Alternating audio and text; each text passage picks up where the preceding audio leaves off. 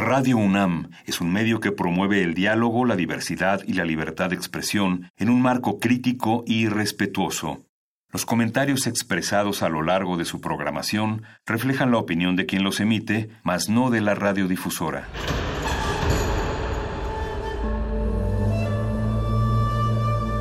Un templo para la apreciación del ser mediante el sonido. mediante el sonido. Para nosotros. El sol sale durante la noche. Nuestros gritos llevan la mesura del silencio. Y el descontento está lleno de baile y risas. A todo, incluso a nosotros, nos resistimos. La universidad Ustedes y nosotros somos de Resistencia modulada.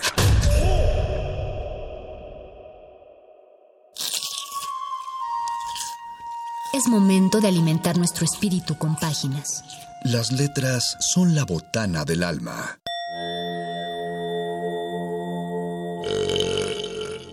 Recuerda la máxima. Los libros son como los tacos. Aún los malos son buenos. Muerde lenguas.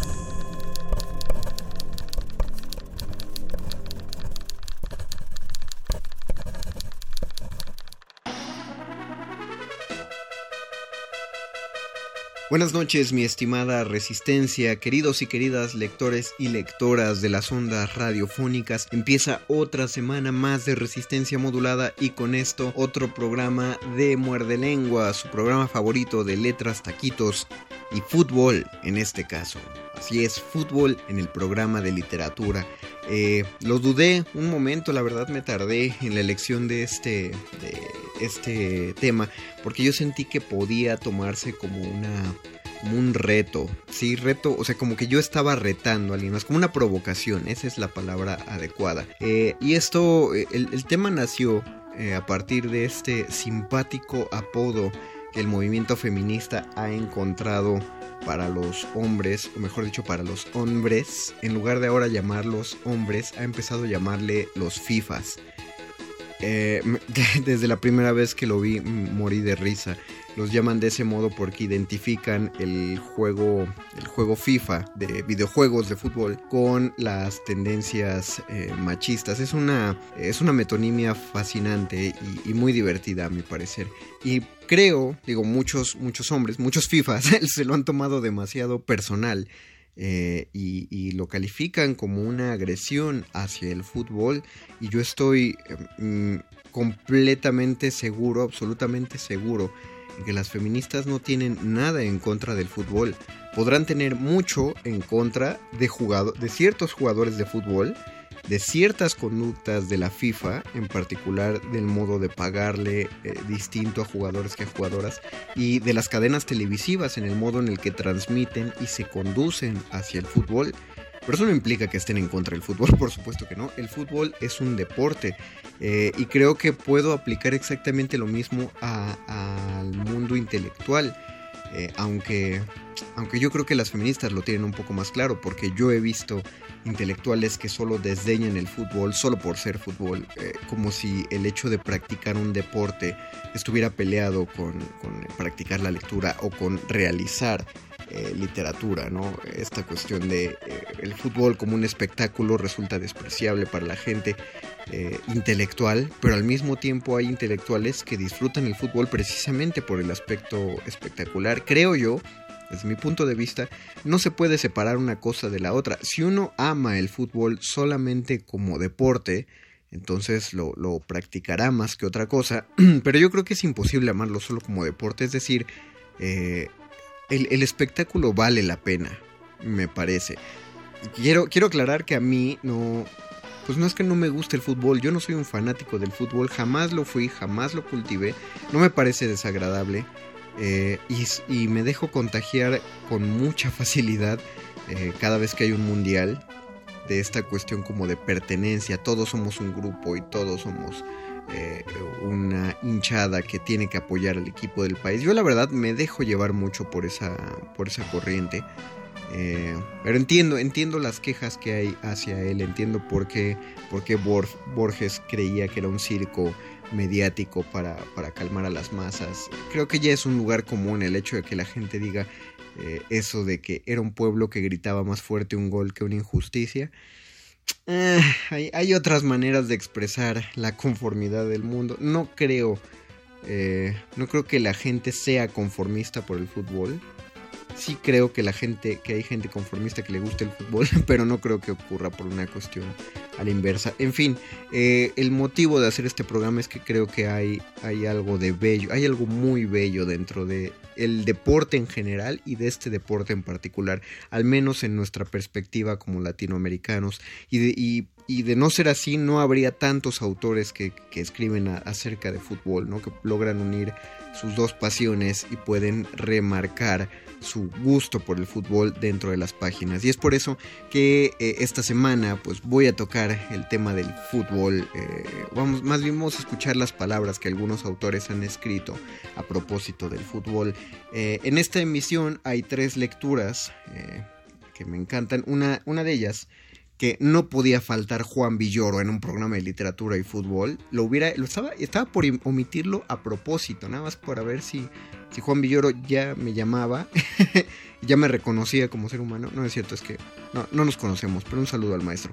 Entonces tomé de su libro Balón Dividido uno de estos textos. El otro es de un autor llamado Luciano Fernique me parece que es periodista deportivo. Lo que pasa es que estos libros se los pedí prestados a mi papá, saludos a mi papá, eh, que él sí es fan y jugador de fútbol y de los buenos por lo que me cuentan. Bueno, pues le dije, oye, pa, quiero unos libros de Fucho para el programa y me prestó este, eh, que se llama Historias Insólitas de los Mundiales de Fútbol.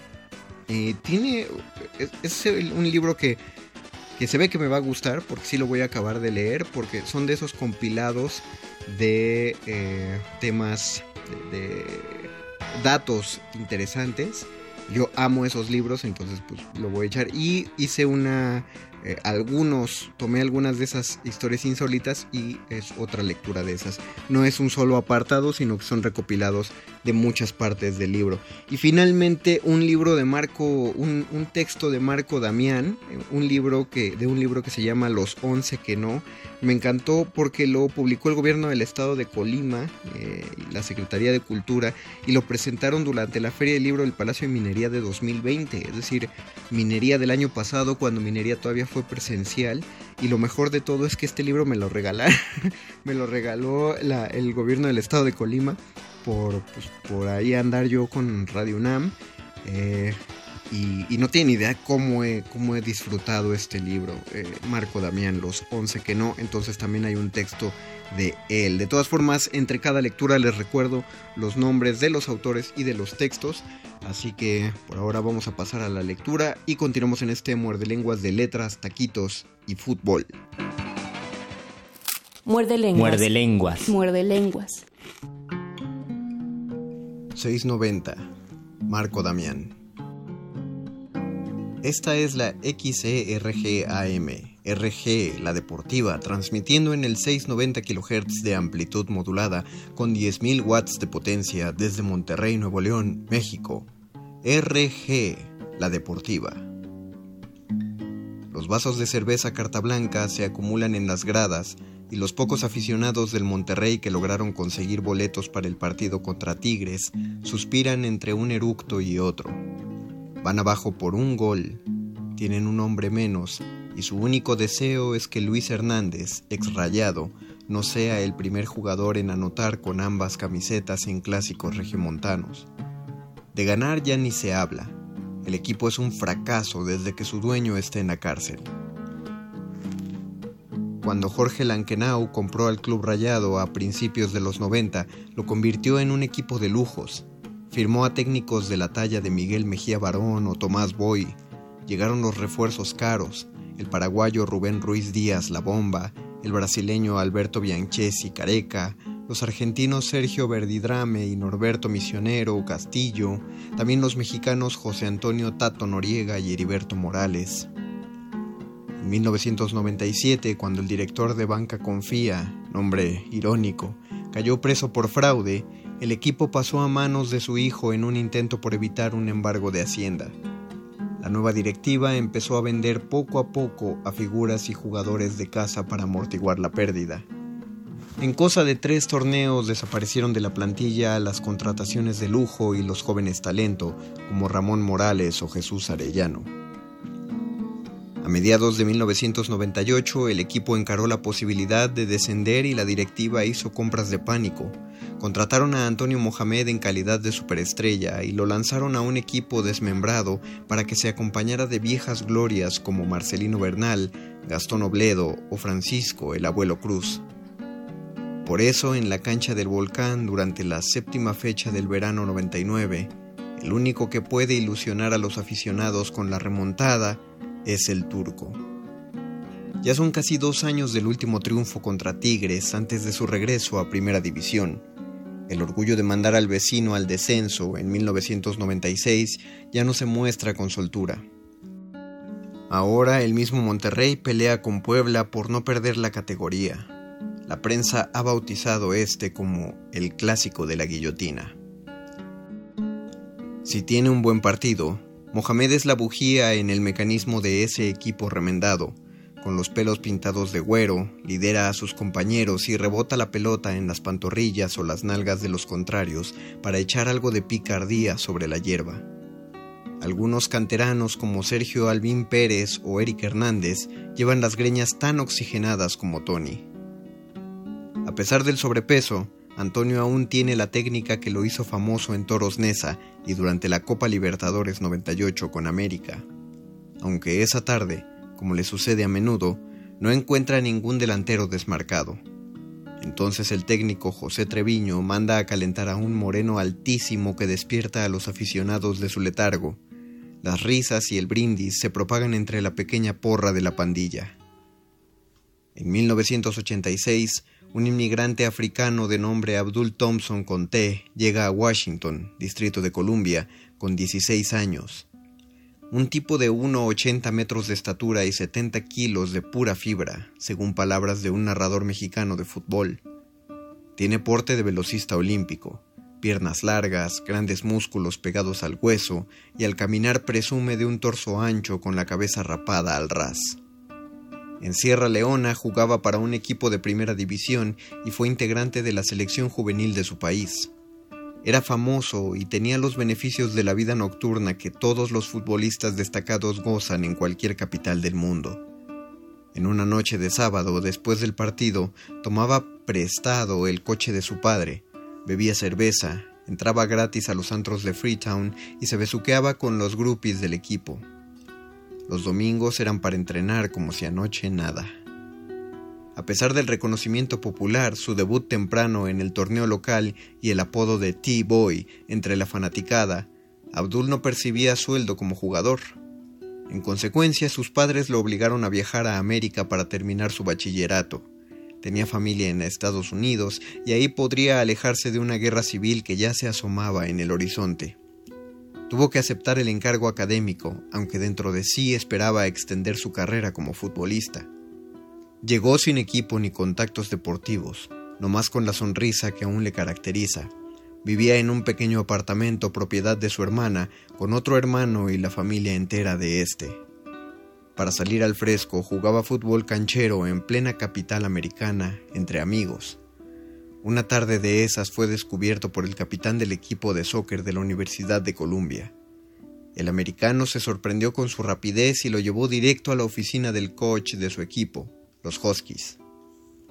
En la Universidad de Washington consiguió una beca deportiva completa y la pasó a todo dar. Se mudó al campus como todo un atleta universitario, bromeaba con sus compañeros, lucía la chamarra deportiva de letras moradas e iba a fiestas de fraternidades. Los fines de semana, Abdul jugaba al beer pong de vasos rojos o encantaba con su ritmo a las porristas washingtonianas. Para darle gusto a sus entrenadores, a ese espíritu gringo multidisciplinar, alternaba los entrenamientos de la NCAA con el atletismo. En 1991 fue invitado a una universiada y ganó una medalla en relevos de velocidad, aunque su récord no era suficiente para competir con los grandes corredores del mundo, en la cancha parecía gacela y tal cual fue apodado al llegar a México. Al terminar su visa de estudiante, el primer país que lo recibió fue la Guyana. En el Caribe sudamericano destacó con el Georgetown Cobras y jugó casi una temporada. La proyección del equipo de la CONCACAF, ahí compiten los guañanos, le ayudó a conseguir un traspaso a una liga más competitiva, con el Atlético Marte de San Salvador. En Centroamérica lo recibieron bien y hasta le ofrecieron la nacionalidad salvadoreña de cara al Mundial de 1994, pero su club ni siquiera pagaba a tiempo y prefirió jugar la Copa Africana de Naciones en Túnez con Sierra Leona. Los leoneses fueron eliminados en la primera ronda tras una goliza contra Costa de Marfil en su debut y Thompson jugó apenas unos minutos del segundo partido. De cualquier modo, su representante lo ofreció al Deportivo Toluca como si fuera la próxima revelación africana. Los Diablos le dieron un lugar para la temporada 1995-96 en la filial de Segunda División, pero al año empezaron a dudar de sus habilidades complementarias. Aunque el juego de Conté era tan vertiginoso como lo vendía, el regate se le complicaba a alta velocidad y pocas veces tenía la calma para pasar en diagonal retrasada, ya ni digamos para sacar un tiro potente. Sus embestidas acababan en un suave disparo directo al portero o con Abdul estrellado en la publicidad de las cabeceras. Al siguiente año, el Monterrey lo aceptó para su proyecto de la recién creada Primera A en Saltillo, en 1996, los Coyotes fueron una apuesta adicional en Lankenau, con pretensiones de ascender la franquicia y ganar dinero con la plusvalía. Así que envió visores a buscar jóvenes baratos y promisorios alrededor del mundo. En Brasil le ofrecieron una segunda oportunidad a Antonio Naelson Siná, casi retirado del Mineiro con apenas 20 años, y de Argentina rescataron a Lucas Ayala, quien a sus 15 había dejado la disciplina del racing para entrenar paddle. Del mismo modo, algunos jóvenes mexicanos con cualidades fueron invitados al equipo albiazul. El mismo Ramoncito Morales llegó de Michoacán, Oscar Daud de Sinaloa, Alvin Pérez y Oscar Mascorro de Tamaulipas, o Jair García de Jalisco. En Coahuila, Abdul volvió a pasar buenos ratos con ese grupo. Aprendió pasos de banda y cumbia, perfeccionó su español y decía albures como el que más. Salía en troca a tomar chelas o cocas de sabor cuando había torneo. Luego de un par de temporadas normales en Saltillo, vino la aprehensión del presidente con sus consecuencias financieras. Cuando llegó Mohamed al primer equipo, ni siquiera consultaron a Boy, porque le debían sueldos a su cuerpo técnico y no querían restregarles la contratación millonaria. Casi al estrenarse su refuerzo, tuvo la suerte de hacer un buen juego contra Santos y clasificar a la Libertadores en un torneo pre en Estados Unidos. El compromiso de dobletear torneos se antojaba extenuante para una plantilla débil, ya de por sí, a mediados de 1998. Tomás Boy mandó al carajo al equipo por los saldos vencidos. Luego de salir, corajudo como es, evidenció al club por estar endeudado hasta la coronilla y a Mohamed lo apodó Monjamón. Los directivos, efectivamente ahorcados por las deudas, volcaron sus esperanzas en las fuerzas básicas y elevaron al auxiliar técnico Treviño al banquillo de primera. De pronto, Ciña, Abdul y Ayala eran los refuerzos para enfrentar el compromiso sudamericano junto a los suplentes de la liga. Lucas ni siquiera podía jugar en primera porque no tenía pase internacional y había durado varios años con un contrato extradeportivo, no había dinero ni para pedir jugadores prestados y a Tony lo mandaron al frente porque era el único experimentado en torneos continentales. La idea funcionó. Su relación era buena con los jóvenes y los novatos respondían a su liderazgo. Abdul Thompson sorprendió a los estrategas sudamericanos. Corría desbocado para alcanzar balones filtrados por Antonio de 30 o 40 metros que desesperaban a los rivales aunque la mitad de las veces no llegaban a nada, fueron suficientes para golear al Necaxa, a la Universidad de los Andes y a estudiantes de Mérida en dos ocasiones. Los viajes eran una friega porque se compraban los boletos de avión más baratos con las escalas más pinches. En una ocasión, Antonio tuvo que poner su tarjeta de crédito para conseguir un hotel de emergencia para el equipo en Venezuela. De todos modos, la pandilla se dejó las espinilleras en el fango, la mayor satisfacción la consiguieron al ganar en el Estadio Centenario de Montevideo contra el Nacional. Era el primer club mexicano que ganaba como visitante en Libertadores, aunque al final la diferencia de goles no ajustó para clasificar a siguiente ronda. En ese torneo, Abdul marcó tres goles y uno antes en la previa previa. Los aficionados aplaudían sus carreras, aunque al final tuvieran que llevarse las manos al rostro por una cucharita que pegaba en el poste, un disparo que se iba por un lado o un intento de chilena tan débil que el portero controlaba con el pecho. En el campo contrario, la defensa de verdad sufría. En las imágenes de un viejo partido contra Necaxa se puede ver cómo Thompson recupera un balón detrás de la media cancha con dos liberos por delante y antes de entrar al área grande ya dejó cuatro defensas jadeantes detrás que nomás miran cómo empuja la pelota suavecito al costado del portero para marcar tremendo golazo. La música de dicha compilación, tirando al estereotipo de la salsa ochentera, canta Mami, el negro está rabioso. Mami, ¿qué será lo que quiere el negro? Envalentonada por los triunfos, la directiva mandó la previsión al diablo y enfrentó el problema de porcentaje con lo que había porque los funcionarios públicos de Hacienda ya preparaban un suculento embargo. Thompson aprovechó sus minutos de fama para hacer un contrato de publicidad con una estación de radio y cambió su dorsal número 20 por la frecuencia de esa estación, 690. Antes de iniciar el torneo, anotó un hat-trick en la pretemporada y en la primera jornada, un doblete. La sorpresa se acabó y pasó lo que tenía que pasar. Los rivales le toman medida, hacen ajustes en sus bandas y su rendimiento se enfría. Para el clásico, a mitad del torneo, apenas ha aumentado su estadística personal con un par de asistencias. La imposibilidad de una técnica precisa para un atleta de pista la nota cualquiera.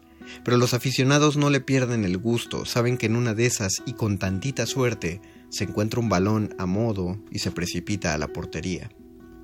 Cuando entra de cambio en el segundo tiempo, el narrador lo explica así. Un cambio que podría hacer el Monterrey es poner un lanzador como Mohamed y un corredor como Thompson y a ver qué pasa. Así tal cual, a ver qué sale. Y ese día en el clásico no ocurrió la magia. Solo un gol más hizo Abdul en México, en la jornada 14. A pesar de estar muy a gusto, la máquina 690 fue parte de los jugadores que la Coca-Cola, nueva propietaria del equipo, ofreció al mejor postor. Del equipo que consiguió la permanencia en el último juego contra el Puebla, vendieron a 10 y en su lugar pusieron a estrellas, fugaces en el Cerrito, como Claudiño y Pedro Pineda. Rafael Lebrija dijo alguna vez en entrevista que el precio que pagó por Ciñá fue de baratija. Con Toluca, el mexicano naturalizado jugó el Mundial de 2006 y ganó ocho títulos, además de otro posterior con el Querétaro. Abdul Thompson también alcanzó el éxito después de Monterrey, en la medida de sus posibilidades. De junio a septiembre estuvo en el Montagua de Honduras a préstamo y jugó unas semifinales contra el Real España de Carlos Pavón. Ese mismo año se mudó a Guatemala y fue campeón en diciembre de 1999 con el CSD Comunicaciones dirigido por Carlos Miloc. Un gol suyo en el partido de vuelta inició la remontada de los cremas y desató la parranda posterior en la capital chapina. Sus últimos tres años los disputó en la Major League Soccer, primero con los terremotos de San José y luego en su casa norteamericana, Washington, para reforzar a los rojinegros del DC United. En 2001 tuvo la mejor temporada de su carrera, con 14 anotaciones, cuatro de ellas en un solo partido, destrozando por velocidad a la revolución de Nueva Inglaterra. En los Estados Unidos mostró una cara más madura, Dejó la música atrás y hasta posó de smoking para recibir el primer premio al humanitario del año en nombre de su fundación, la Abdul Contes Children Fund, que se dedicaba a los niños afectados por la guerra en su país. Todavía en 2002 figuró como contratación estrella del equipo de segunda división de Pittsburgh, los Riverhounds. Abdul fue a un par de entrenamientos pero desapareció, sin avisar, justo antes de que comenzara la temporada. El coach se ofendió porque le pareció que Conté le hizo el feo a su liga modesta. Abdul Thompson disfruta de su retiro entre la capital del Atlántico y las costas del Pacífico, en San Diego. Trabajó en academias, tuvo una que llevaba su nombre y da entrenamiento personalizado de fútbol. Todavía sonríe para todo y usa lentes por la edad. Imagino que durante el fin de semana se relaja en el sillón con una copa de vino y mira un partido de la Liga MX en la televisión americana. Tal vez los del Monterrey dirigidos por su amigo turco. Mira las noticias de medio tiempo y en la pantalla aparecen imágenes de Usain Bolt con un montón de medallas al pecho. La nota avisa que Bolt entrenará durante la temporada 2016-17 con el Borussia Dortmund. Su marca de confianza, Puma, anuncia como un gran enfrentamiento el de Usain contra el delantero Pierre-Emerick Aubameyang, quien ha corrido 30 metros a mejor velocidad que la de Bolt en su arranque olímpico. Los aficionados de Monterrey saben, esto se lo puede jurar Abdul al-Jamaicano, que la cosa no es tan fácil como correr hecho la madre. Pero también que y que la máquina se mueve, se mueve. 690. Marco Damián. Muerde lenguas. Muerde lenguas. Muerde lenguas. Historias insólitas de los mundiales de fútbol. Luciano Bernique. Uruguay 1930. Rebeldes. Días antes de que Yugoslavia debutara ante Brasil el 14 de julio, un periodista del diario argentino La Nación le manifestó su asombro al entrenador balcánico Bosco Simonovic porque sus hombres no habían realizado un solo entrenamiento desde su llegada a Montevideo. Nosotros, explicó Simonovic, no somos profesionales y no tenemos por qué sacrificarnos. Todos nuestros muchachos son rebeldes al entrenamiento. Nuestro juego no va a variar mucho por unos puntapiés más a la pelota, o una flexión que a lo mejor nos endurece. Yugoslavia tuvo un desempeño bastante meritorio. Salió primero en su zona al derrotar a Brasil por 2 a 1 y a Bolivia 4 a 0. Luego cayó en la semifinal ante la escuadra local por 6 a 1. Italia, 1934. Clasificado con trampa. Italia fue el único país organizador de la Copa que debió participar de una serie clasificatoria para disputar su propio mundial. El 25 de marzo de 1934, dos meses antes del inicio de la competencia, el seleccionado italiano se vio obligado a enfrentar en Milán a Grecia, equipo al que derrotó con facilidad 4-0. Sin embargo, la amplia victoria fue fraudulenta, ya que el equipo azurro incluyó en sus filas a tres futbolistas que, según las reglas de entonces, no estaban habilitados para vestir esa camiseta. En esa época, si un jugador deseaba integrar el seleccionado de otro país, se le exigía un mínimo de tres años de residencia en su nueva patria y un periodo similar después de haber defendido por última vez a su anterior equipo nacional. Ni los argentinos Luis Felipe Monti y Enrique Guaita, ni el brasileño Anfiloquio Márquez cumplían con los requisitos fijados por la FIFA. Monti jugó para Argentina en julio de 1931, mientras que Guaita lo hizo en 1933. Márquez Filo, en tanto, llegó por primera vez a Italia en julio de 1931. La FIFA no midió con la misma vara el caso del rumano Yulu Baratki. En abril de 1934, la entidad emitió un comunicado en el cual Trianón, el acuerdo de paz que al finalizar la Primera Guerra Mundial dio origen a los países que hasta entonces conformaban el imperio austrohúngaro, pero por haber jugado en 1932 en el equipo nacional húngaro no puede figurar en otro combinado nacional hasta transcurridos tres años. Baratki recién pudo representar en un mundial a Rumania en 1938. Pero estas no fueron las únicas estafas cometidas por los organizadores del torneo. El partido revancha con Grecia, que debía desarrollarse en Atenas, nunca se jugó. En ese entonces se adujo que los helenos, abrumados por el amplio marcador del primer choque, no estaban dispuestos a soportar una segunda humillación y menos en su tierra. Sesenta años después de la suspensión del encuentro, trascendió que la por entonces empobrecida Federación Griega aceptó una oferta de los italianos consistente en la compra de una casa de dos plantas en Atenas, a cambio de cancelar el compromiso y dar por perdida su participación. Francia, 1938. La venda milagrosa. El triunfo ante Alemania en la revancha de octavos de final, el 9 de junio en el Parque de los Príncipes de París, fue un verdadero milagro suizo. El equipo helvético perdía 2 a 0 a los 41 minutos por los goles de Wilhelm Hahnemann a los 8 y Ernest Lordscher en contra a los 22. A los 42, Suiza descontó por medio de Eugene Walashek, pero dos minutos más tarde quedó con 10 hombres. El talentoso delantero George Ivy golpeó su cabeza contra un poste y debió ser retirado en camilla desmayado. La escuadra alpina salió a jugar al segundo tiempo con uno menos, hasta que los 13 de ese periodo, Aebi retornó con la testa envuelta en vendas. Un diario destacó que su retorno pareció dar nuevo aliento a todo el equipo de Suiza, que comenzó a jugar con brillo.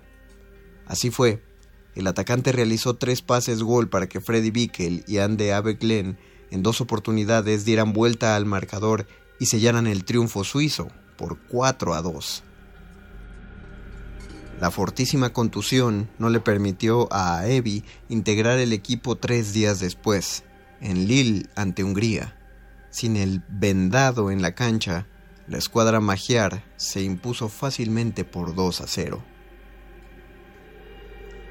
Brasil, 1950. Justo a mí me venís con eso.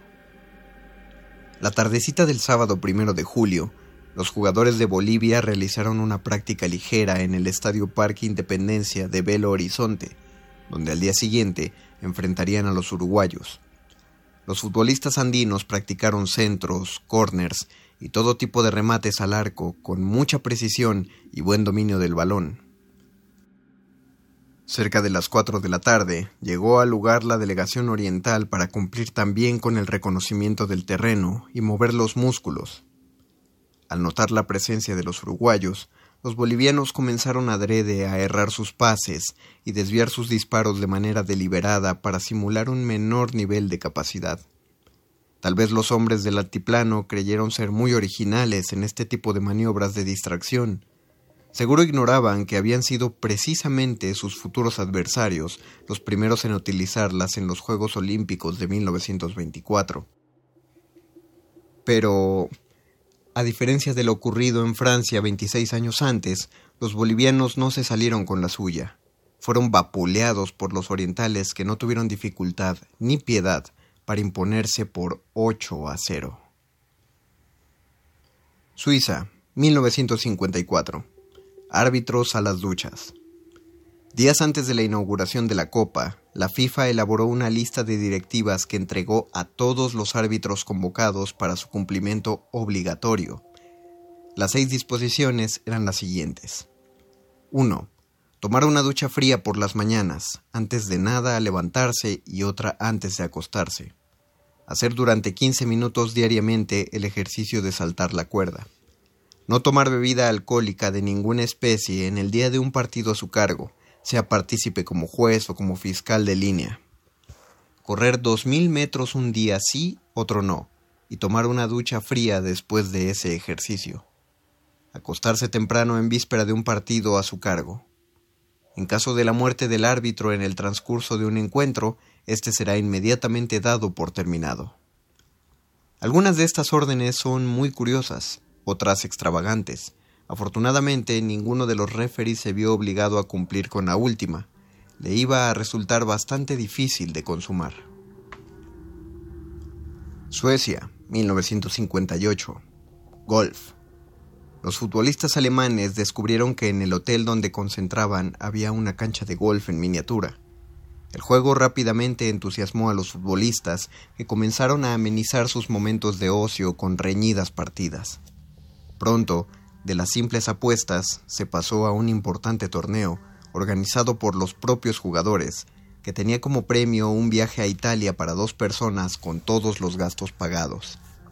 Enterado de la insólita iniciativa, el entrenador Sepp Herberger intervino y ordenó la cancelación de la competencia. Sería inoportuno que mis muchachos se preocuparan más por un torneo de golf en miniatura con un premio tan atractivo que por la copa, afirmó al justificar su decisión a los periodistas que seguían las alternativas del equipo europeo. Chile, 1962. Perrito. Durante el choque de cuartos de final que Brasil e Inglaterra protagonizaron el 10 de junio en Viña del Mar, un perro ingresó al campo de juego. El árbitro francés Pierre Schwinte, al notar la presencia del intruso, detuvo las acciones y varios jugadores y algunos policías intentaron infructuosamente capturar al entrometido animalito que con gran habilidad esquivaba a sus perseguidores. Hasta que el volante inglés Jimmy Greaves se puso en cuatro patas y acercándose lentamente logró capturar al perro y entregarlo a un policía en medio de los aplausos del público. No obstante, el sabueso vendió cara a su derrota. No pudo escapar de los férreos brazos de Grips, pero expresó su descontento dejando una maloliente mancha de orina en el pecho del jugador. Yo olía muy mal, era horrible, pero al menos el tufo hizo que los defensores brasileños no se me acercaran. México, 1970. Sombrero mexicano. Para este torneo estaba previsto que si la final terminaba empatada, se jugara un segundo partido dos días más tarde. También se determinó que en caso de empates en cuartos y semifinales, luego de los 90 minutos y los 30 de alargue, los duelos se decidieran por sorteo mediante dos papeles con los nombres de los dos equipos metidos en la copa de un sombrero mexicano. La curiosa resolución, según el reglamento del campeonato, debía llevarse a cabo en el centro de la cancha, en presencia de los dos capitanes y un dirigente de cada equipo. Alemania, 1974. Cosa de brujos. Un par de días antes de que el seleccionado de Zaire enfrentara a Yugoslavia por la segunda fecha del Grupo 2, un grupo de brujos de ese país africano llegó a tierras germanas para ejercer influencias espirituales y facilitar la labor del inexperto equipo nacional. En el debut absoluto en un torneo mundial, los Leopardos habían caído por 2 a 0 ante Escocia, y como el tercer rival era nada menos que Brasil, los defensores del título logrado en 1970 en México, se precisaba algo más que fútbol para hacer un buen papel, y mucho más todavía para pasar a la segunda ronda. Pero extrañamente, los hechiceros no fueron aceptados en la concentración saireña por el técnico del conjunto africano, Blagoyev Vidinik. Los mismos brujos, reunidos frente a las puertas del hotel que alojaba a los congoleños, dijeron a la prensa internacional que el entrenador nos rechaza porque teme que nuestros fetiches ayuden a los leopardos a ganar a sus hermanos. Bastante molestos, los hechiceros acusaron al técnico de origen yugoslavo de preparar la derrota de los nuestros porque no puede traicionar a los suyos.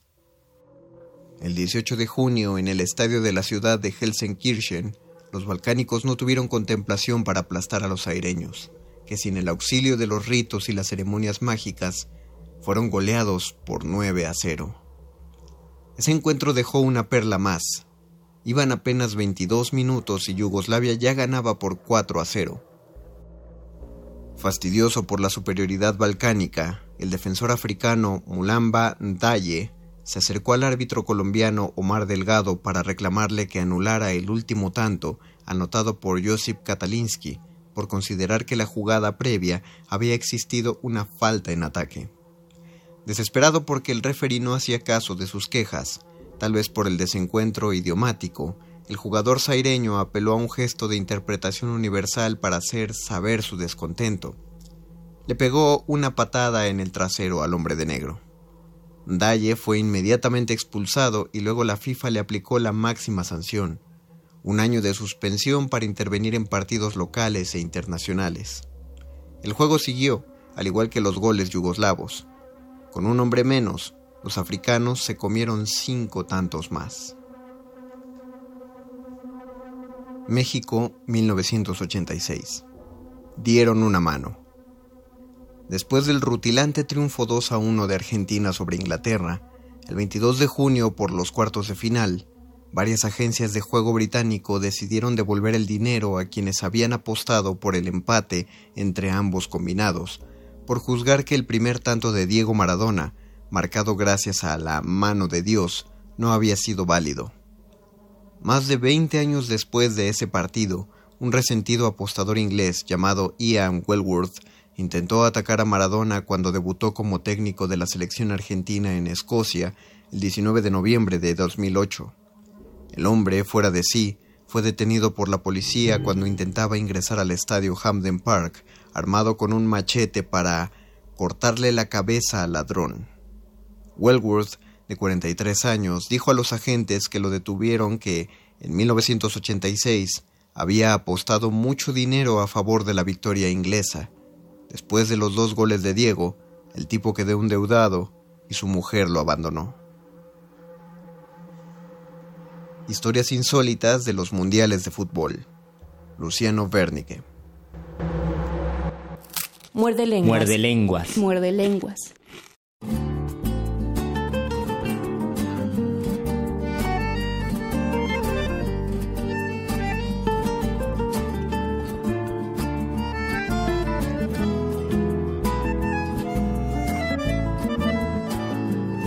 Veinte años cosidos a retazos de urgencias, disimulos y rutinas. Veinte años cumplidos en mis brazos, con la carne del alma de gallina. Veinte años de príncipes azules que se marchaban antes de llegar.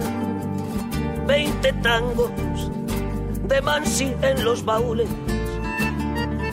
Veinte siglos sin cartas de papá. De González Catán en colectivo. A la cancha de boca por laguna. Va soñando, hoy ganamos el partido la niña de los ojos de la luna, los muchachos de la doce más violentos. Cuando la jona en la bombonera le pide a la Virgen de los Vientos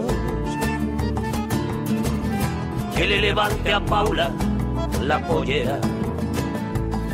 Veinte años de mitos mal curados, dibujando dieguitos y mafaldas, veinte vidas hubiera yo tardado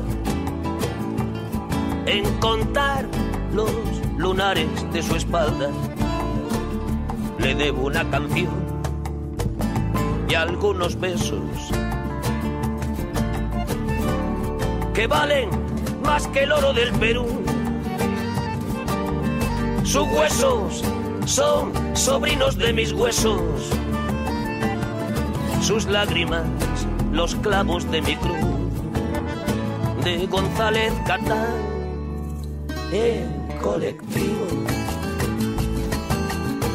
A la cancha de boca por laguna. Va soñando hoy ganamos el partido. La germo que me engaña con la luna, alguna vez le harán un monumento. Los de la barra brava a mi bostera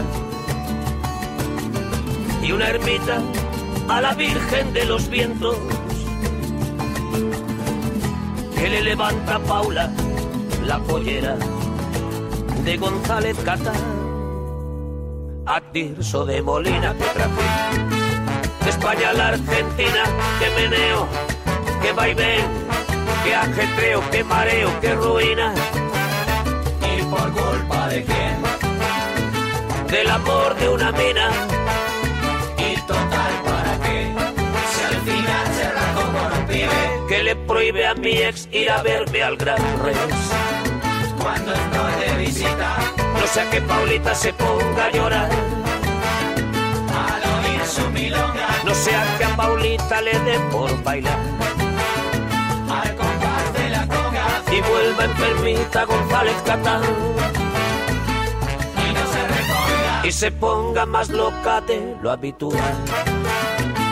Bendita pollera. Menuda bandera para una canción año Boca salió campeón. En la bombonera. una voltera se puede quejar, aunque le sobre razón, sí, pinta remeras con el corazón. Y con la cadera, Le toca a Palermo tocar el balón, la voz se altera le toca al gallego tocar este son. para una vocera El año que Boca salió campeón.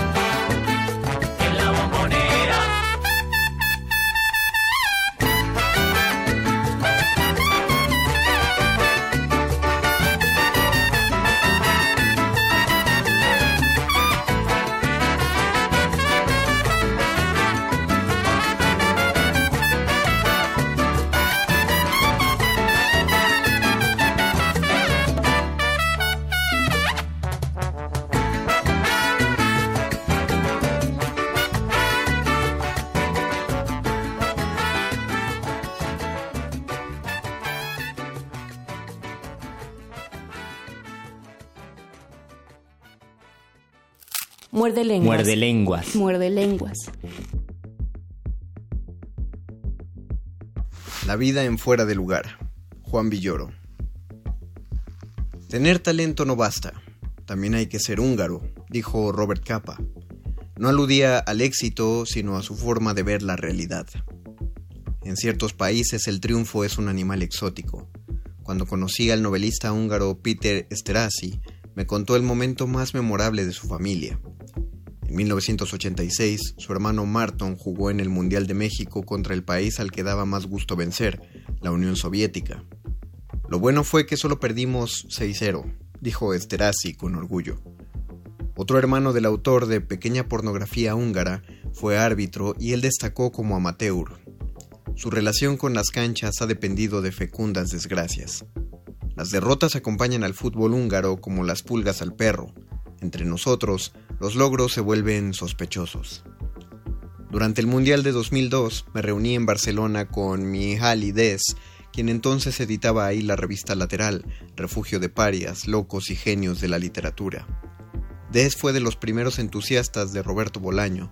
Se interesó en Matías Enard mucho antes de que renovara la literatura francesa.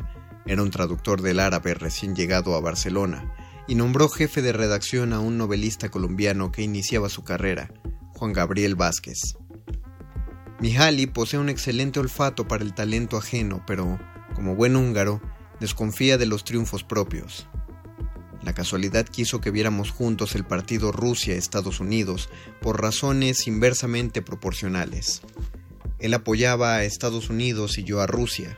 Para un húngaro, el opresor habla ruso y para un mexicano habla inglés. Sin embargo, a medio partido, Mihaly temió ganar. Recordé que en el primer número de lateral prometió lograr un brillante fracaso. Su conducta vital sintoniza con la de Esterhazy y la de los estadios de su patria. Con su peculiar e irónico sentido del desastre, Hungría ha aportado melancólica elegancia al fútbol y a la cultura. Con motivo del Mundial de Alemania 2006, Esterhazy escribió una original autobiografía, Viaje por Alemania en el área penal. Allí aborda la derrota más inesperada de todos los tiempos. En 1954, Hungría llegó a la final de Berna después de más de 30 victorias seguidas. Enfrentaba a Alemania, a la que había vencido 8 a 3 en la primera fase del torneo. Esterhazy tenía entonces cuatro años y aún recuerda el rostro de su padre ante el inverosímil resultado. Alemania 3, Hungría 2. El novelista ha vivido contra ese suceso. Dediqué toda mi energía a erradicar de la historia del mundo esos 90 minutos. En otras palabras, atesoró la tragedia. Para consolarse, pensó que si la dorada horda magiar hubiera vencido, la dictadura comunista habría sido más feroz. Cuando conoció a Hideshkuti, titular de aquel equipo, le preguntó por la lluviosa tarde de Berna. De eso ya no hay que hablar, dijo un hombre con la mirada nublada por el recuerdo. Más sincero fue el guardameta del equipo. Esterhazy coincidió con él en una tertulia de televisión. Grosix le confesó: No hay un solo día, Peter, entiéndeme bien, un solo día en que no piense en ese partido. Tratándose de un húngaro, no sabemos si lo hace para sufrir o para sentir un agradable acabamiento. Los fanáticos compensamos la realidad con desesperadas supersticiones. Para escribir su libro, Sterhazy revisó las biografías de los participantes en el adverso milagro de Berna. Tres alemanes y tres húngaros seguían vivos. El partido se había empatado. Uno de los sobrevivientes era Puskás. El gran artillero húngaro jugó lesionado en la final. Aún así, abrió el marcador y dos minutos antes de que acabara el partido, anotó el empate, que fue invalidado por fuera de lugar, algo que en su caso era existencial. Con Puskás termina la época del juego y comienza la del entrenamiento, dice Esterhazy. La frase revela el valor que el novelista húngaro otorga a la calamidad. Puskás le parece el primer futbolista posmoderno en la medida en que deslumbró sin llegar a la meta. Fue el mejor sin asumirlo. Ajeno a la recompensa, supo permanecer en offside. Cuando la rebelión liberal de 1956 fue reprimida en Budapest, el motor de la selección húngara decidió irse al exilio. En 1958 fichó con el Real Madrid y para entonces ya tenía 31 años, pero sus pies no se habían enterado de la noticia. Hizo legendaria dupla con Alfredo Di Stefano y fue cuatro veces campeón de goleo. Estos éxitos distantes, percibidos como rumores en una época anterior a la televisión satelital y comunicados por una prensa severamente vigilada, perfeccionaron la idea de que el mejor de todos estaba al margen. En 1962, Puskás asumió la nacionalidad española. El fugitivo, el inmigrado, el disidente, ahora fue llamado traidor. Jugó cuatro veces con la camiseta de la Furia, tres de ellas en el Mundial de Chile en 1962. No anotó ningún gol para España. El exiliado no pertenecía ahí. Cuando colgó los botines, su errancia continuó como entrenador, llevó al Panathinaikos de Grecia a la final de la Copa Europea, donde perdió contra el Ajax. En 1993 recibió el anhelado perdón de su país y se hizo cargo de la selección nacional, pero no por mucho tiempo. Ningún otro símbolo del fútbol ha tenido una relación tan desgarrada con su patria. Ferenc Puskás convirtió el fuera de lugar en una condición moral y acaso física, pues pasó sus últimos años sumido en la penumbra del Alzheimer. Lo que sin duda fue una desgracia también puede ser visto como una extraña lección. Los dolores edifican. Siguiendo a Esterhazy, es posible afirmar que para un húngaro el triunfo es algo que está lejos. Puskás buscaba la identidad de un lugar ajeno. También los desubicados tienen sentido de pertenencia. La literatura se escribe desde los márgenes. Es siempre extraterritorial. Nada más lógico que el autor de pequeña pornografía húngara celebre a un outsider. Como tantas madres, la de Esterhazy no entendía la regla del fuera de lugar.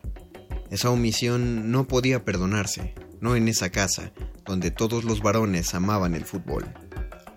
Decidí explicársela en su lecho de muerte. Era ahora o nunca. No me avergüenzo de ello, dice el novelista con un inquebrantable humor negro. La muerte nos deja en la zona donde la acción se vuelve ilícita. Los genios de la tragedia y la ironía sobreviven en fuera de lugar. La vida en fuera de lugar. Juan Villoro. Muerde lenguas. Muerde lenguas. Muerde lenguas. Eh, me hubiera gustado conseguir un silbato para, para silbar, que se acabaron. Nuestro partido de 60 minutos aquí en la radio, pero creo que, creo que nos hubiera encantado. Ah, mejor tomémoslo como nuestro primer tiempo. Exacto, estamos en medio tiempo y el, y el próximo miércoles jugaremos el segundo tiempo en este, en este partido literario de Muerde Lenguas, Letras, Taquitos y Pambol. Eh, se nos acaba el tiempo, no puedo decir nada más, solo les recuerdo los autores que leímos. Leí a Juan Villoro, leí a Luciano Bernique, eh, Juan Villoro de su libro Balón Dividido, Luciano Bernique de su libro Historias Insólitas de los Mundiales de Fútbol y a Marco Damián de su libro Los 11 que no. Muchas gracias Betoques por aventarte la producción de este programa gracias a quien sea que le puso play allá en Radio UNAM. Yo soy, fui, sigo siendo y seré el Mago Conde y nos escuchamos la próxima, no, el próximo miércoles para el segundo tiempo de este Muerde Lenguas, Letras, Taquitos y Pan Bol. Hasta la próxima. Última enseñanza del día. El dinero no compra la felicidad. Pero compra libros y tacos. Y eso se le parece mucho. Medítalo.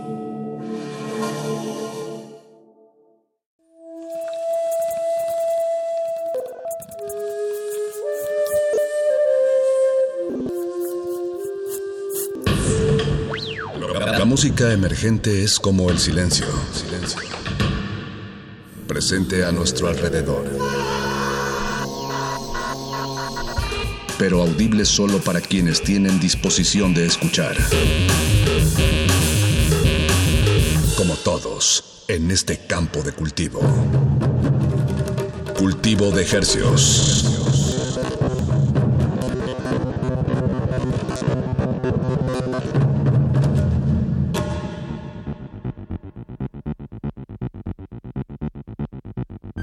Organismos audiosensibles y radioceptibles inmersos en las ondas hercianas, bienvenidos a otra emisión de Cultivo de Hercios. El invernadero musical de resistencia modulada que se atomiza y transmite los lunes y los jueves a las 9 de la noche en compañía de usted y de la música recién cultivada que hacemos llegar hasta sus oídos. Por el 96.1 de FM, 860 de AM, XEUN, Radio UNAM, transmitiendo con 100.000 watts de potencia en el Valle de México. Y llegamos a la aldea global a través de nuestro portal en línea www.radio.unam.mx. Ahí estamos sonando y le agradecemos su sintonía. Esto es Cultivo de Ejercios y de aquí hasta las 10 de la noche, pues música fresquecita, nueva, latinoamericana, que, que vamos a empujar hasta su psique, si nos lo permite, por supuesto. Claro que sí, música fresquecita hasta la comodidad de sus oídos. Y vamos a empezar con unos consentidos de este espacio. Y me refiero a consentidos porque pues han sonado mucho y eso se debe a que han publicado muchos estrenos, han tenido muchos estrenos musicales, sobre todo pues en el 2020 pues estuvieron casi casi sacando una canción por mes o a lo mucho una cada Sí. dos meses. Hablo del dueto Daniel Me Estás Matando, conformado por Daniel Cepeda e Iván de la Rioja. Y en esta ocasión eh, pues hicieron un en vivo que se llama justo En vivo desde tu nostalgia. Y en esta canción Así es, un álbum que sacaron en febrero de este año, febrero 26. Es un álbum de siete temas. La, mayoría de ellos, o alguno de ellos, algunos de ellos más bien, tienen colaboraciones eh, con Alex Ferreira, por ejemplo, con el David Aguilar también. Y la que les vamos a compartir a continuación es el tema que hacen en una colaboración con Augusto Bracho, nada más. Ahí te la dejo, Apache. Este tema se llama Ya no me busques más. Eh, pues un trío de, de talentazos, ¿no? Así es, con eso comenzamos. un trío de talentazos, Augusto Bracho desde Venezuela. Pues vámonos con Ya no me busques más. Súbanle a su radio y quédense con nosotros hasta las 10 de la noche. En cultivo de ejercicios. Tres, dos.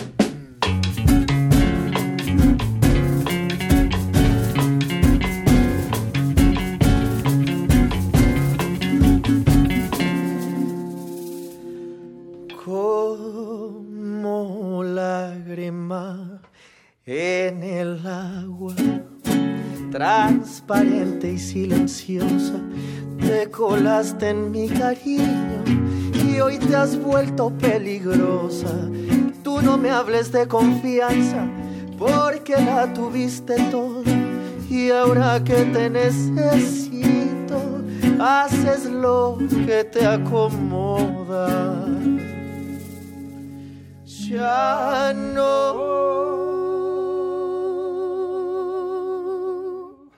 me busques más, porque hubo una promesa que se quedó en la mesa y al fin una razón para perderme en mi tristeza. Pensé que te quería, pero hoy me he dado cuenta que yo no te conocía.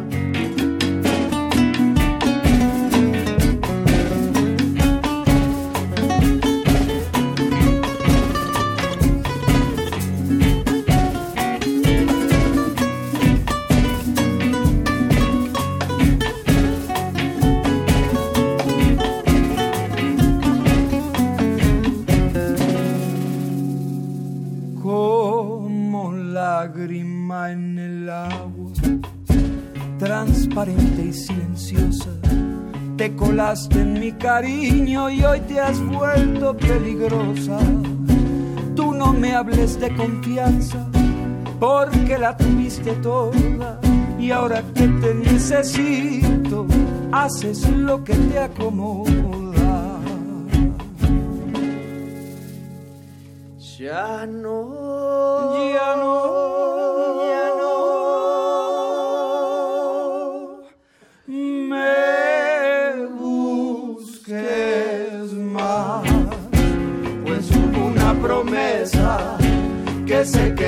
mesa y al fin una razón para perderme en mi tristeza. Pensé que te quería, pero hoy me he dado cuenta que yo no te conocía.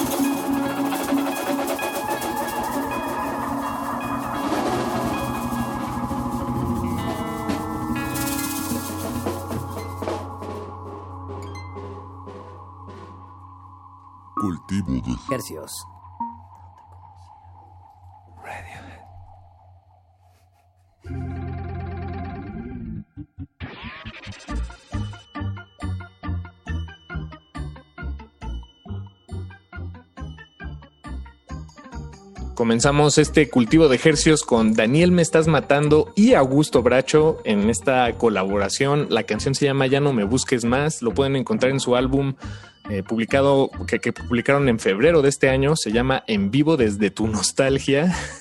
me encanta el nombre. Daniel, me estás matando con este bolero glam donde sí podemos oír unos guiños, sobre todo como en la, en la intencionalidad de la lírica, muy hacia el bolero. Eh, tiene unos recursos poéticos, incluso melódicos, como que a mí sí me, me recuerda a los panchos y a, a todos estos tríos No, famosos. totalmente. Ahí está la escuela. Ahí está la escuela, se logra notar, pero bueno, eh, pues dense una somona en vivo desde tu nostalgia para que puedan ver estas interpretaciones en vivo. Y bueno, nos vamos ahora con un artista venezolano radicado aquí en el sur de la Ciudad de México. Hablo de Malembe, en colaboración en esta ocasión con Tompsy. Y acaban de sacar este tema que se llama Pink Flamingos, que es una es un tema que me muy cortito, que me gustó bastante. Eh, pónganle especial atención, es un es un trap que me atrevería a decir ya es centennial o ya no sé ni en qué generación vamos, Paquito. Esa es la punta de la. Sí, sí, es la punta de lanza generacional, eso sí te la doy. Eh, a, a Malembe tal vez lo recuerden de proyectos como Sonido Cluster, también de, de Xochimilco. Entonces, bueno, pues es un artista músico que, que está haciendo ruido y aquí Y le ahora- hacemos eco, Apache. y está ahora explorando estas sonoridades del trap. Y bueno, va, va a ir en toda esta, en esta línea un poco el este bloque musical. Lo vamos a ligar a Pipe Jonens, compositor de la ciudad de Torreón, Coahuila. Eh, esto sería más como rap millennial, ¿no, Paquito? Sí, sí, y un poco ba- bañado con una sutil capa de, de vieja escuela, creo. Ajá, y muy West Coast, ¿no? De repente, ahorita lo vamos a escuchar, se llama Cinco Estrellas y vamos a cerrar el bloque con Hispana, antes conocida como Black Mamba, y ahora pues nos trae este tema que se llama El Dinero. Aguas MC Dinero. Aguas, vámonos con este bloque más hacia el rap. Súbanle a su radio que va a tronar sabroso. De ejercicios. Chico, chico, muy chévere tus vainas. Sí, chico, pero chico. Tienes que hacer paro. Tu chiste me sale caro.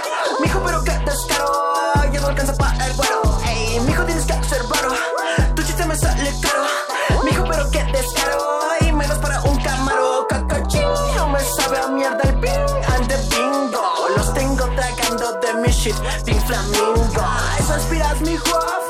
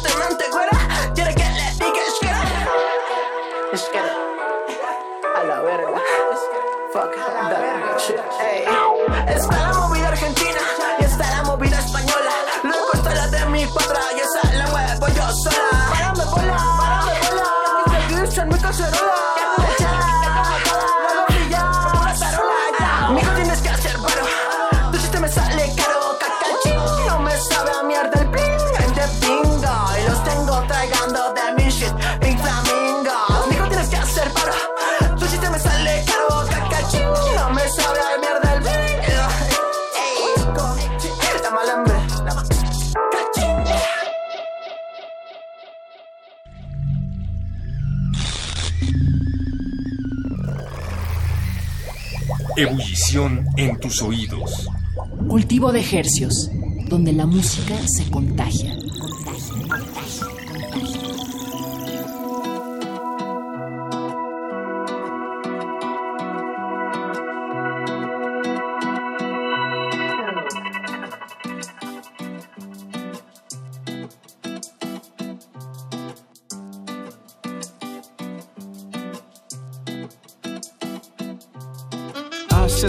hacer cada swipe de mi American Express por el simple hecho de besar las pecas en tu piel. Toma mezcalitos como agua, las estrellas del cielo iluminando tu cara. Vamos al mar y te abrazo por atrás, bebé. Eso duro que sentiste es real, bebé. No importa que los dos seamos prohibidos, la vida es muy corta como para no sentirnos. Yo soy tu hombre de las cinco estrellas.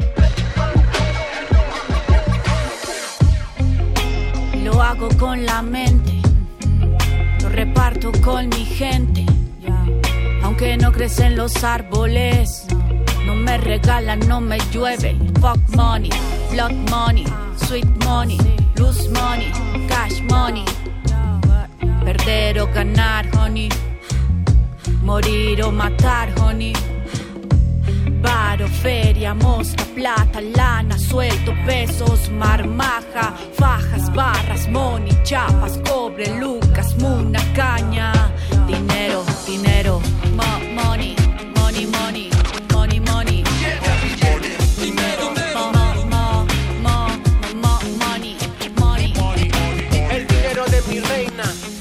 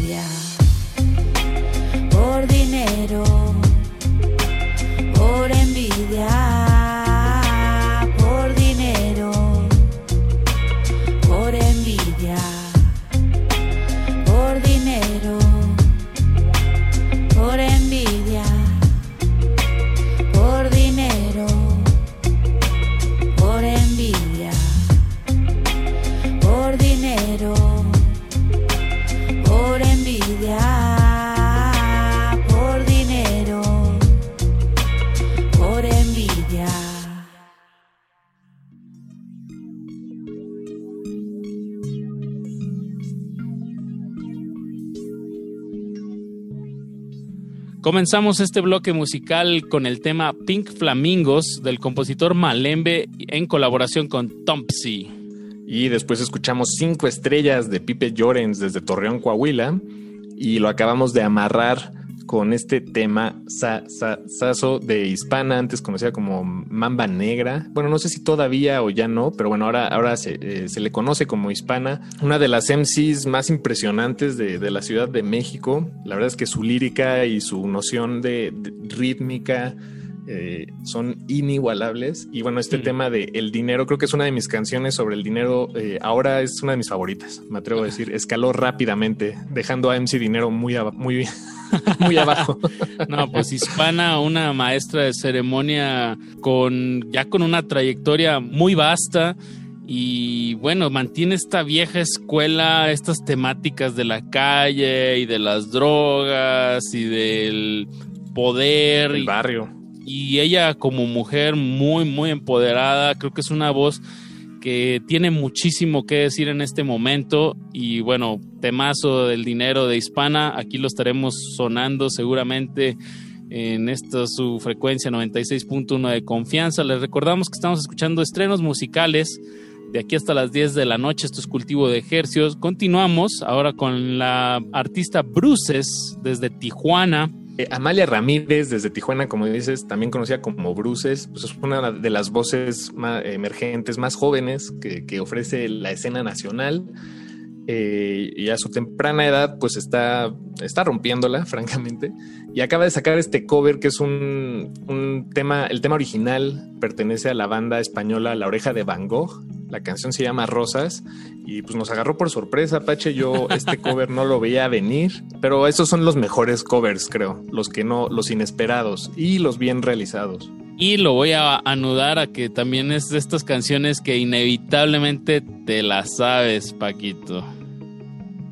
Y por eso esperabas con la carita empapada. Exacto.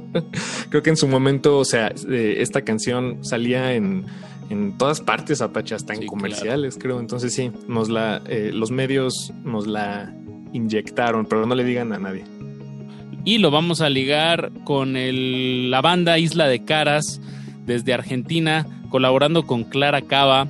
Esto se llama Chica del Verano. También Argentina.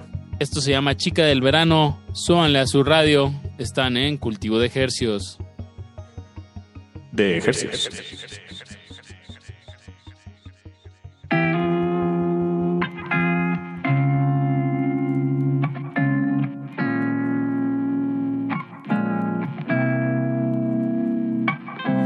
En un día de estos en que suelo pensar, hoy va a ser el día menos pensado. Nos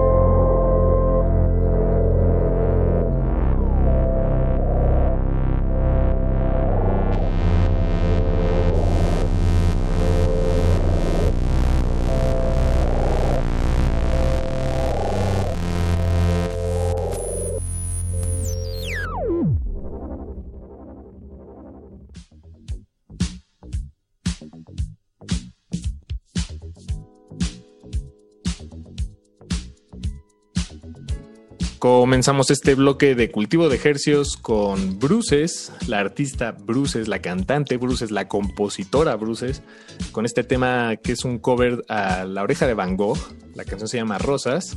Faltó en tu lista, Paquito, la intérprete, porque esto es un cover. Ah, la intérprete. Claro, claro, la intérprete, Bruces. no, temazazazo. Me encantó ese cover, la verdad. Eh, eh, bien bajado ese balón. Y lo que acabamos de escuchar pertenece a Isla de Caras en una colaboración con Clara Cava. Ambos proyectos artistas pertenecientes a Argentina. El tema se llama Chica del Verano. Y así es una, una observación muy interesante, Apache, sobre lo, lo que puede significar eh, este tema. Pues nosotros eh, al escuchar Chica del Verano nos imaginamos a alguien en bikini, ¿no? O, o ahí con el coco en la playa. Eh, pero pues estando en Argentina, chica, el verano pues debe ser más bien como con quién te vas a dar un encerrón para el frío, ¿no? Creo que esta tiene este doble bueno. juego esta canción. Recordemos que el verano del sur pues es el invierno de nosotros y bueno, Isla de Caras y con esta colaboración con Clara de Cava pues nos da esta, esta canción muy sexy. Vámonos ahora con el compositor Juan Moreno, con el que tuve gusto de tocar hace muchísimos años. Eh, Juan, tengo entendido que ganó una, una beca muy, muy especial que dan aquí en México que se llama la beca María Grieber hace ya algunos años. Que bueno, por todo un año te dan un, aparte de dinero, te dan toda una formación de composición, eh, pues herramientas para la composición que en este tema que vamos a escuchar, a escuchar que se llama Sábados, eh, se puede apreciar eh, todos estos recursos que, que Juan emplea en sus composiciones, en su trabajo. Eh, es una balada muy tranquilita, pero bueno, se oye un trabajo muy bien estudiado, tanto del- de la lírica como de la melodía, de la armonía. Entonces, Sábados de Juan Moreno y lo vamos a ligar al tema Vámonos con Televit en colaboración con Rap Bang Club. Súbanle, están en cultivo de ejercicios.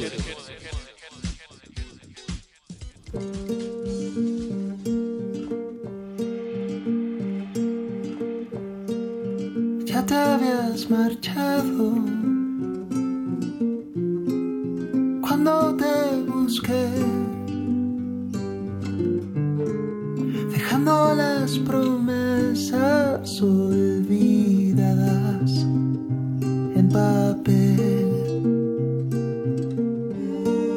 Y no lo había soñado. Cuando desperté, lágrimas saladas resbalaban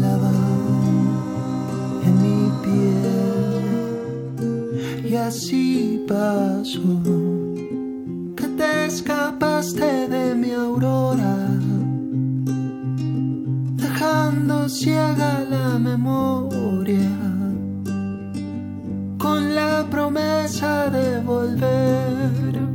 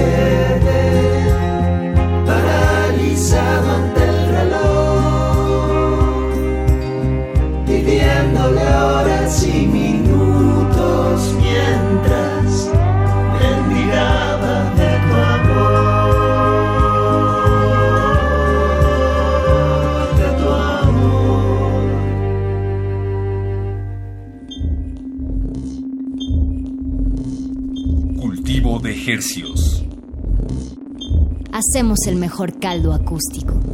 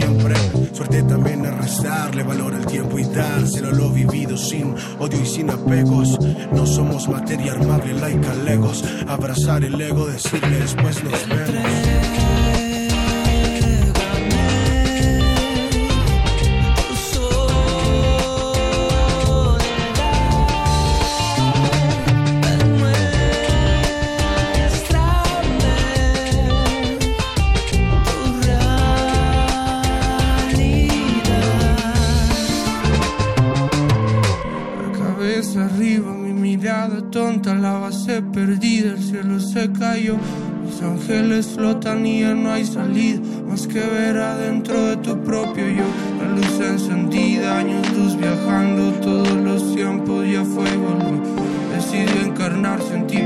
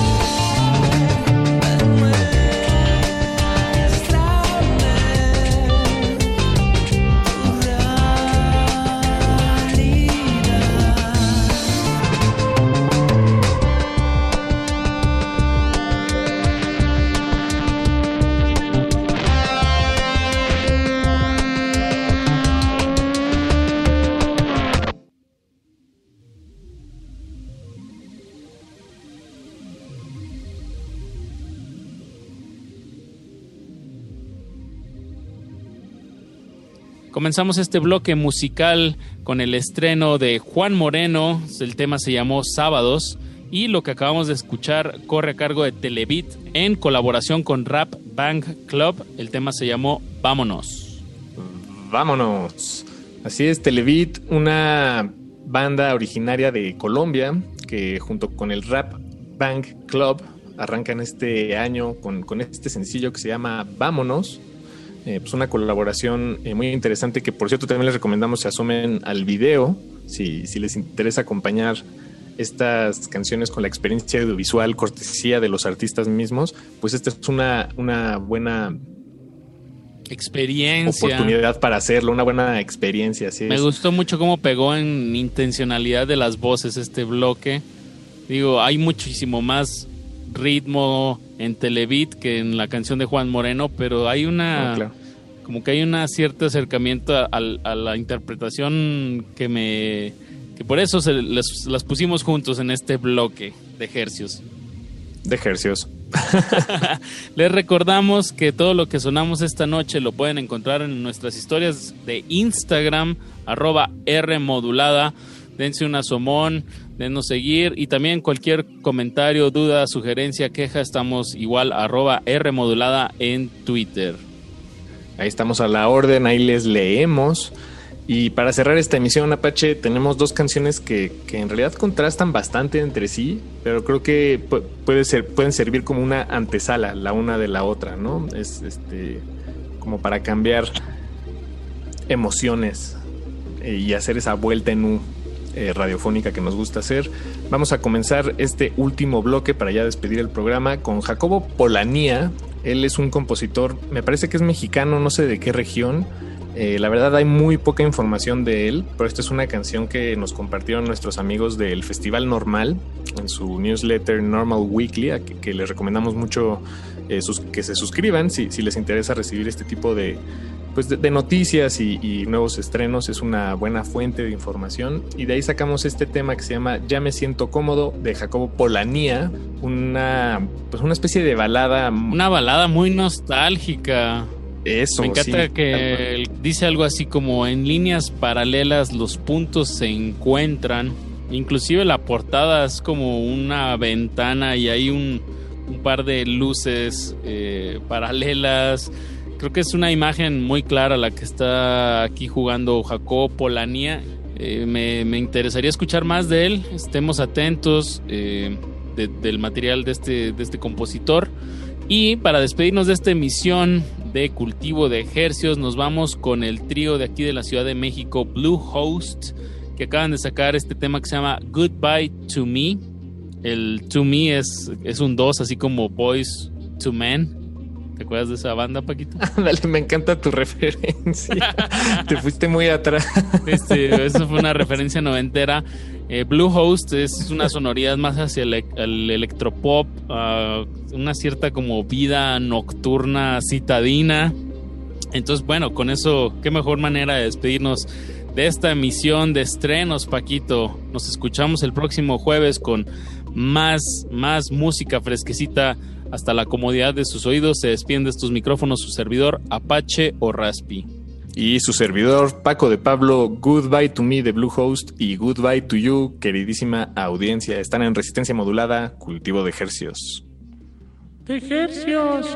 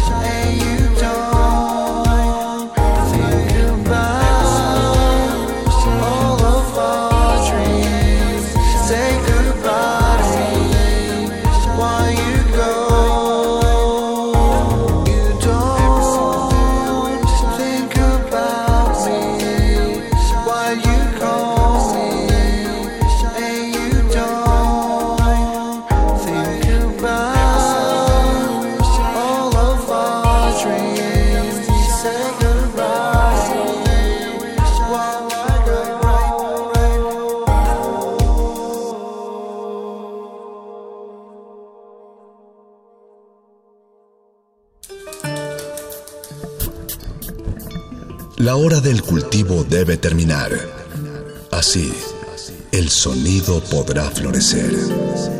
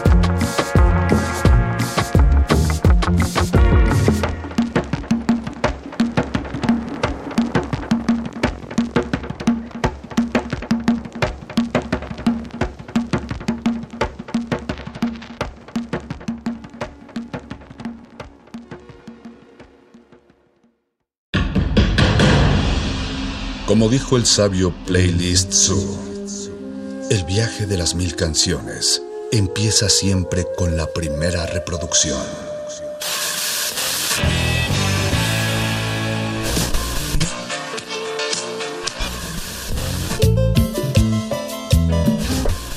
A continuación, un maestro te abrirá la puerta de su lista de reproducción. El resto va por tu cuenta. Play listo.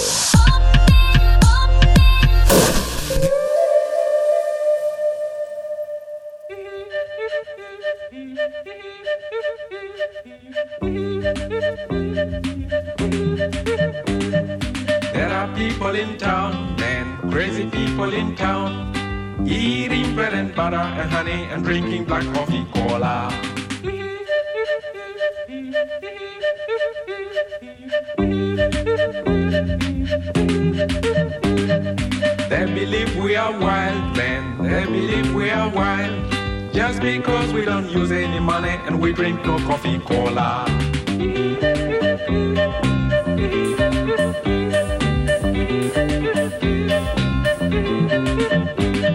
But if you could go and see how they live,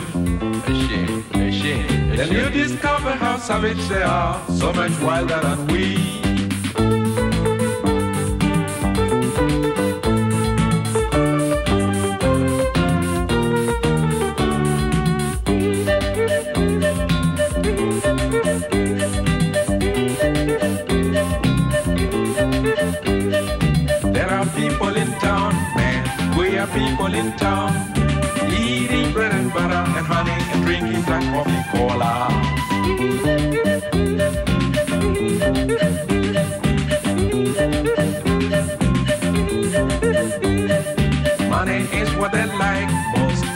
Is what they like. And people who have plenty of money belong to high society.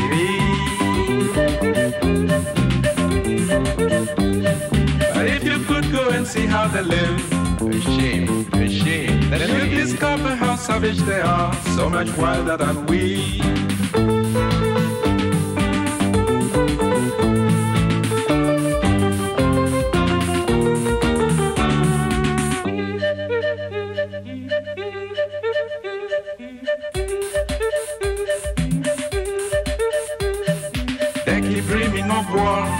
Hate and crime everywhere. I was told that is to get the money they need to buy coffee cola.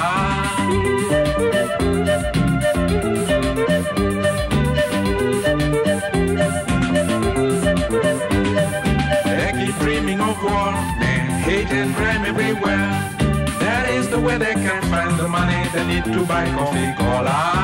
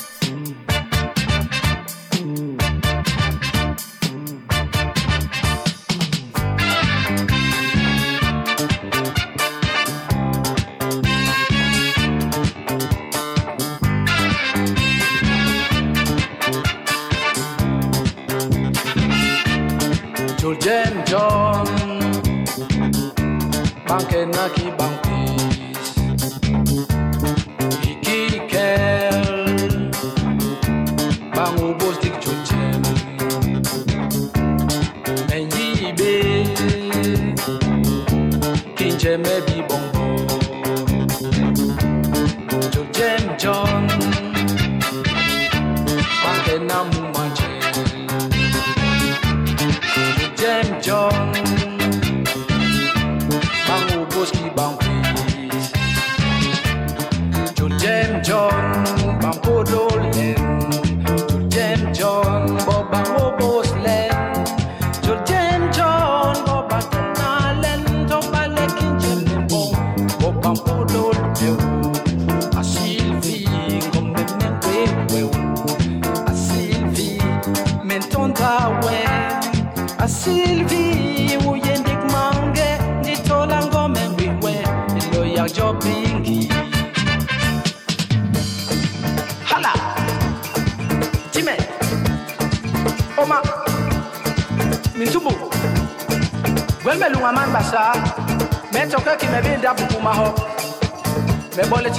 ja fen man basa ha.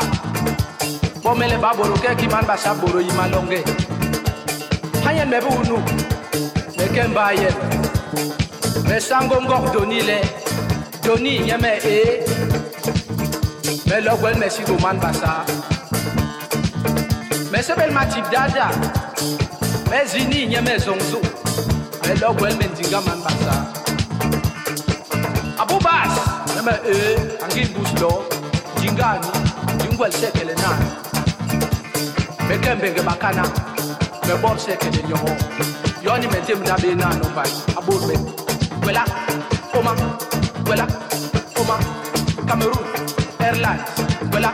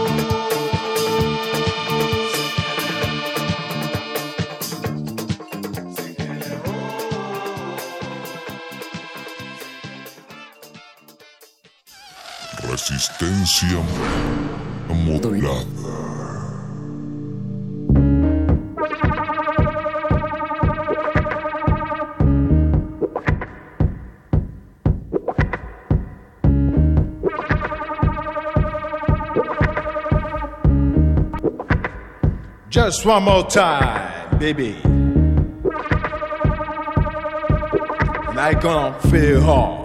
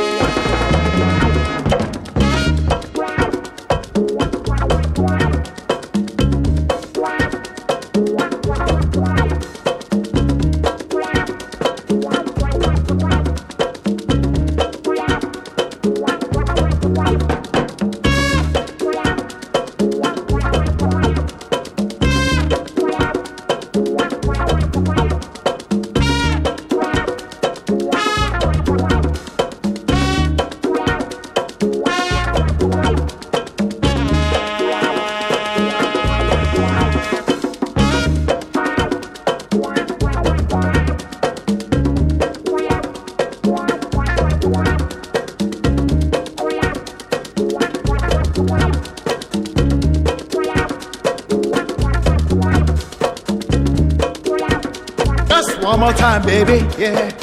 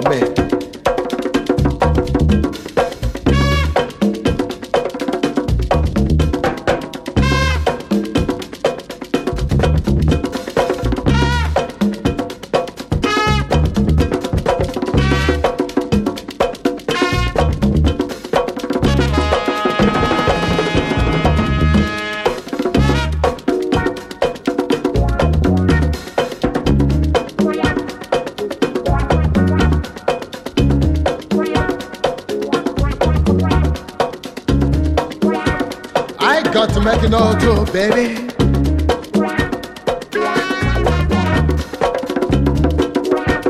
I'm gonna feel hard, yeah.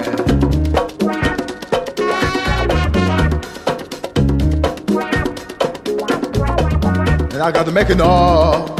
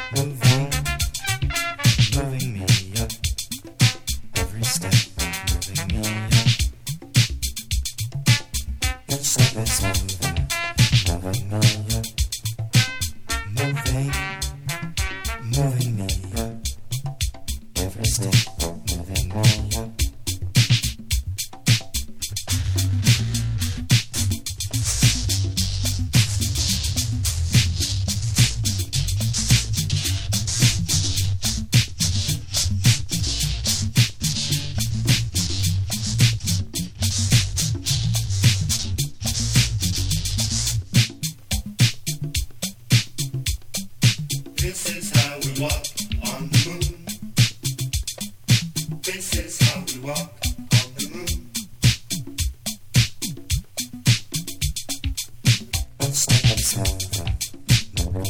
you.